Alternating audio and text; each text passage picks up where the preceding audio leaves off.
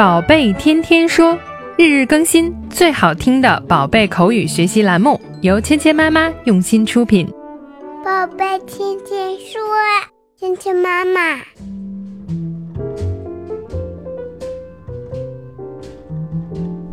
嗨，亲爱的小朋友们，欢迎回到芊芊妈妈和博宁哥哥带给你的宝贝天天说。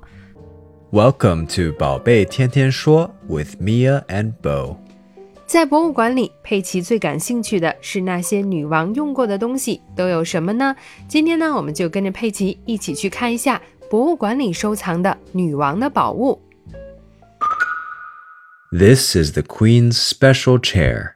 It's called a throne. It's beautiful。今天我们学的对话是什么意思呢？ 佩奇在博物馆里看到了女王的宝座，那爸爸妈妈呢告诉他这个是女王的专用的椅子。This is the Queen's special chair.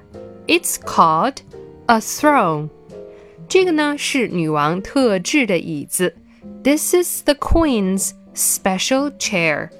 Queen 女王，special 特殊的、特别的，special Chair 椅子。那这个呢是女王专门坐的地方。This is the Queen's special chair. It's called a throne. 它呢叫做宝座。It's called a throne. Throne 指的就是王者、女王坐的这个宝座。那么小朋友要知道呢，女王坐的这个椅子一般都是跟普通的椅子很不一样的，它是一个国家的统治者坐的宝座。那它呢也象征着权力和地位。This is the Queen's special chair. It's called a throne. 佩奇呢被女王华丽的宝座惊呆了，她不禁赞叹道：“It's beautiful.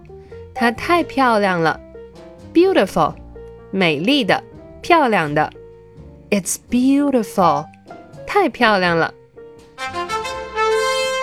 今天我们学习的第一个单词是 special，特殊的。special，special，special，special。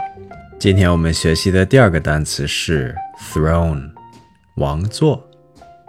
throne。throne throne throne throne 接下来我们来练习今天的跟读作业。 This is the Queen's special chair. It's called a throne. This is the Queen's special chair. It's called a throne. It's beautiful. It's beautiful.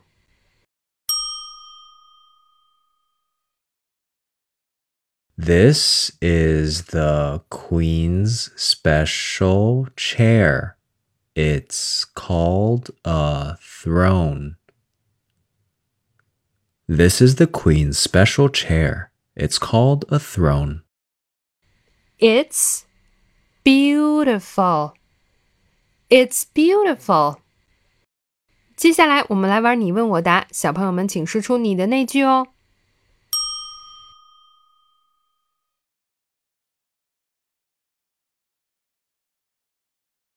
It's beautiful. Your work today is also very beautiful. This is the Queen's special chair. It's called a throne.